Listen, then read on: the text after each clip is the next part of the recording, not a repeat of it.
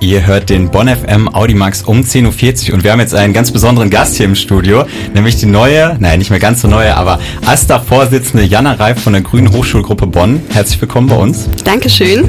Und äh, fang mal an, du bist ja jetzt seit fast sieben Wochen die AStA-Vorsitzende, also hast auch schon so ein bisschen was erlebt. Wie ist denn das bisher für dich persönlich gewesen?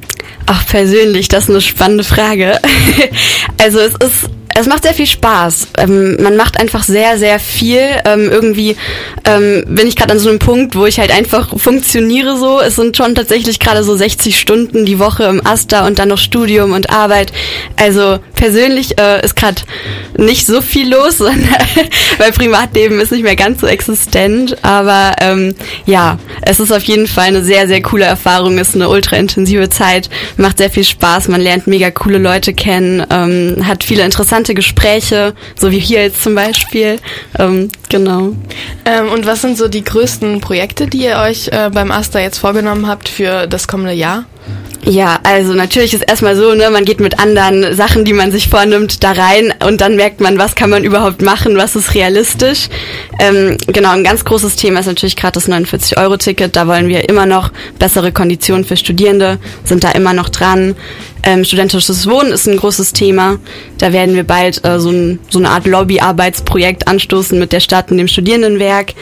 Ähm, das Oster Festival, beziehungsweise Campus Festival ähm, wird einen großen Teil einnehmen. Dann diese FZS-Veranstaltungen, das Festival Contre le Racisme. FZF, was ist das? Ähm, das ist der freie Zusammenschluss von Studierendenschaften.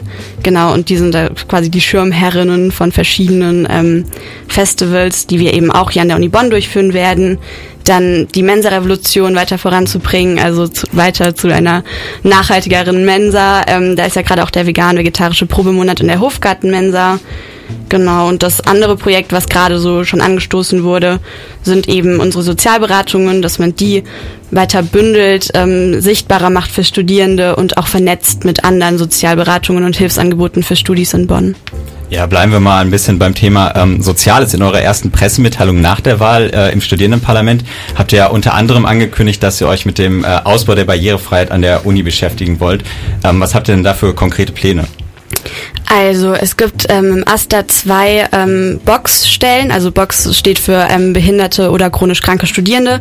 Es gibt einmal eine Beratungsstelle im Sozialreferat äh, und dann eine Stabsstelle, die bei uns direkt am Vorsitz angegliedert ist. Ähm, die beiden arbeiten auch sehr eng zusammen.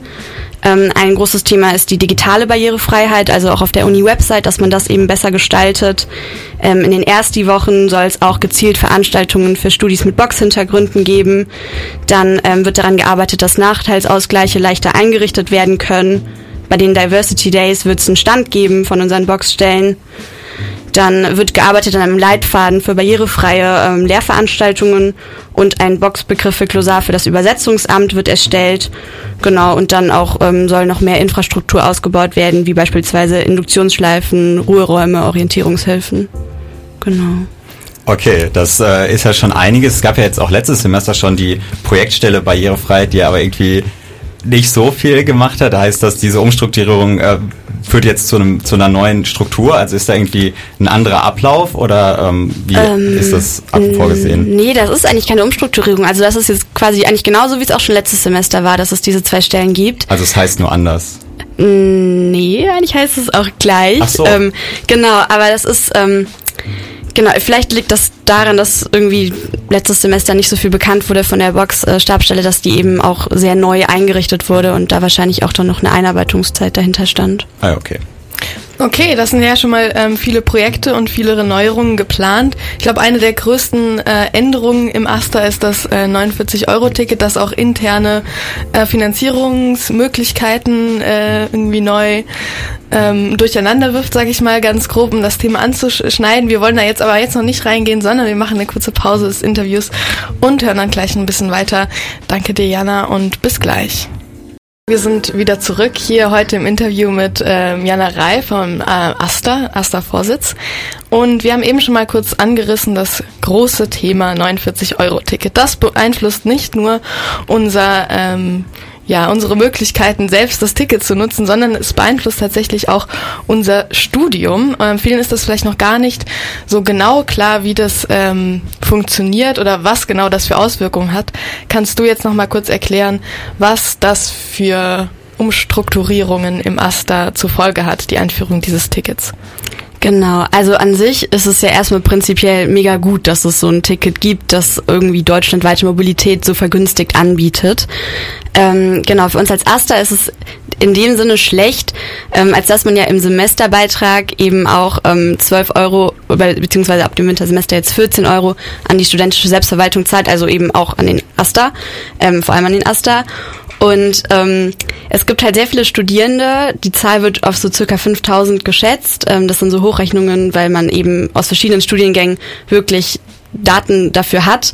Ähm, an Leuten, die sich quasi einschreiben, weil sie eben dieses Stud also dieses Ticket haben möchten, weil dieses äh, schönes ja NRW-Ticket oder so, das eben vergleichbar ist mit dem äh, Semesterticket, das kostet halt 3000 Euro im Jahr und das ist halt unfassbar teuer und deswegen schreiben sich halt viele Leute ein 5000 ungefähr, ähm, um eben ein günstiges NRW-Ticket zu bekommen.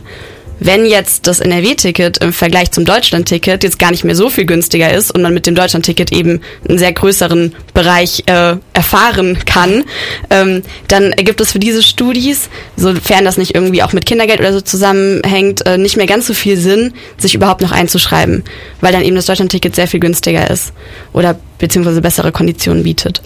Und ähm, dann haben wir eben dieses Problem, dass dann von 5000 Studis diese 12 Euro an den Asta fehlen.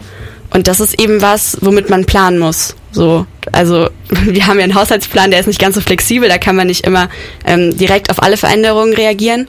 Und deswegen kam es dann eben zu den Umstrukturierungen, in Anführungszeichen, die du angesprochen hast, ähm, damit wir eben einfach weiterhin arbeiten können mit sehr viel weniger Geld, das uns zur Verfügung steht.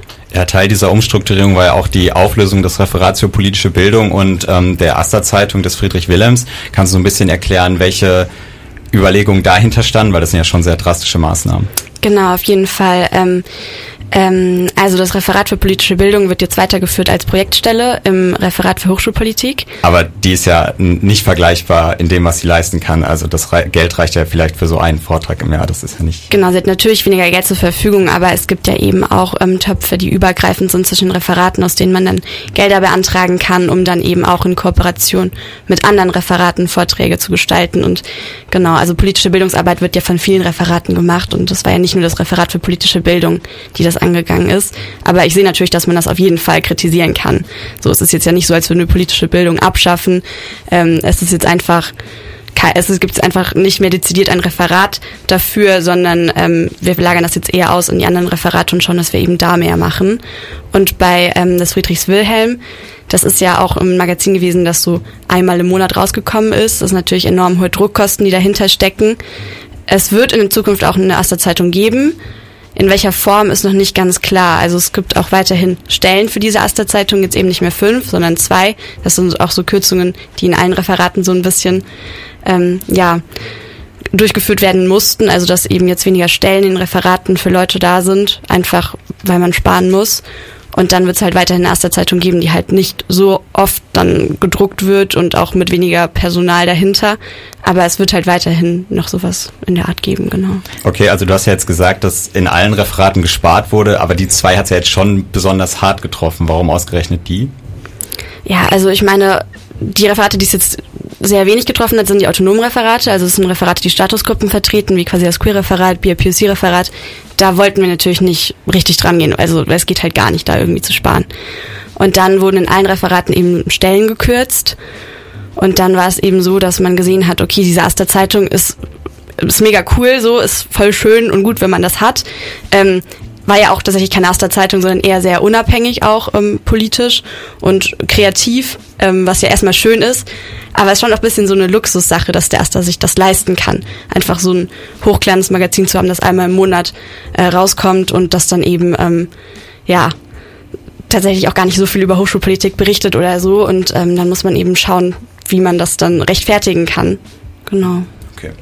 Okay, also ähm, glaubst du, dass die Arbeit, die davor im ähm, FW gemacht wurde, irgendwie jetzt anders ähm, gemacht werden kann oder sind die Möglichkeiten nicht damit eigentlich gestrichen, sich journalistisch auszuprobieren jetzt in diesem Rahmen, sag ich mal?